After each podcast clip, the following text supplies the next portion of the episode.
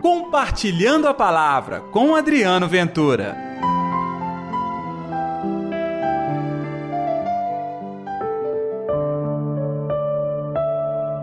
Pois eu estava com fome e me destes de comer.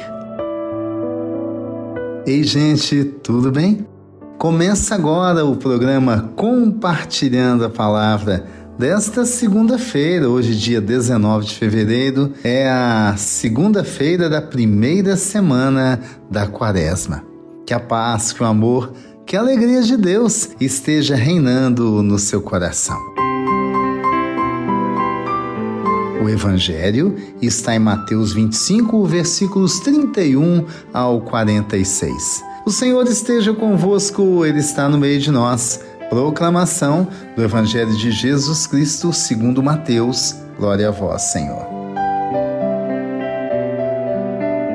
Naquele tempo, disse Jesus aos seus discípulos: quando o Filho do Homem vier em sua glória, acompanhado de todos os anjos, então se assentará em seu trono glorioso. Todos os povos da terra serão reunidos diante dele, e ele separará uns dos outros, assim como o pastor separa as ovelhas dos cabritos, e colocará as ovelhas à sua direita e os cabritos à sua esquerda. Então o rei dirá aos que estiverem à sua direita: Vinde benditos de meu Pai, recebei como herança o reino que meu Pai vos preparou desde a criação do mundo. Pois eu estava com fome e me destes de comer, eu estava com sede e me destes de beber, eu era estrangeiro e me recebestes em casa, eu estava nu e me vestistes, eu estava doente e cuidastes de mim, eu estava na prisão e fostes me visitar. Então os justos lhe perguntarão: Senhor, quando foi que te vimos com fome e te demos de comer, com sede e te demos de beber? Quando foi que te vimos como estrangeiro e te recebemos em casa,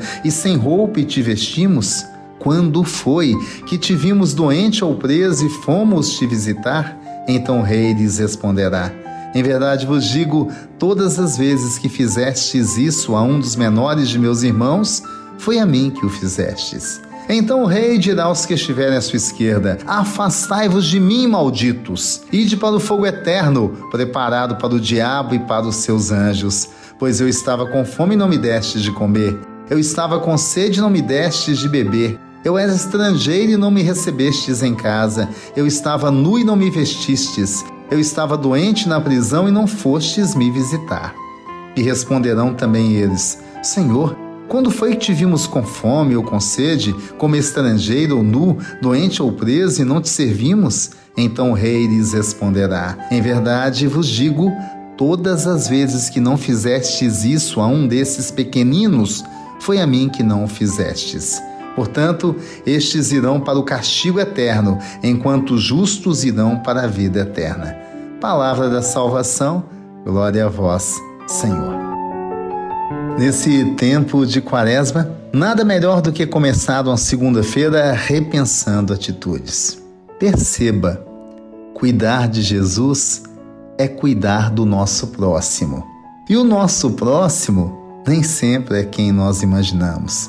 Porque eu quero, como próximo, alguém que consegue me deixar feliz, que me faz companhia, que me complementa, que até me ajuda. Não é assim que nós pensamos? Na lógica do Evangelho, o próximo é alguém que às vezes eu nem conheço, mas ele está lá. E não tem nada para me oferecer, ao contrário, ele precisa de mim. Ele está com fome, está preso, está doente, está nu, está abandonado, é mal falado, é mal cuidado por todos, mas é meu irmão. E não basta só até reconhecer aquele homem sofrido é meu irmão. Não! Tem que cuidar este é o desafio da conversão.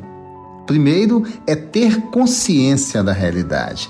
Nós estamos aqui para acordar os cristãos que tem que fazer diferença no mundo, que a nossa oração tem que se tornar prática também.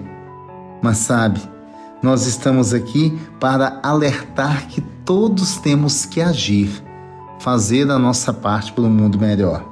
E muitos de nós acabamos pensando, então é só pregar. Não, a pregação é parte disso.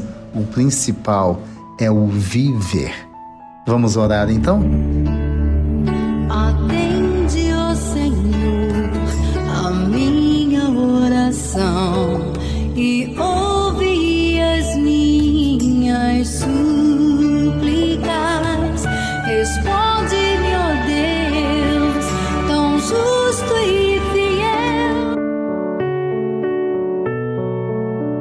Querido Jesus, ao começar esta semana, permita que eu tenha olhos sensíveis à dor do outro. Permita que eu consiga enxergar em muita gente ao meu redor a tua face e não somente reconhecer que eu possa cuidar. Que assim seja. Em nome do Pai, do Filho e do Espírito Santo. Amém. E pela intercessão de Nossa Senhora da Piedade, padroeira das nossas Minas Gerais. Que Deus te abençoe e até amanhã com Compartilhando a Palavra. Compartilhe a palavra você também. Faça parte dessa corrente do bem.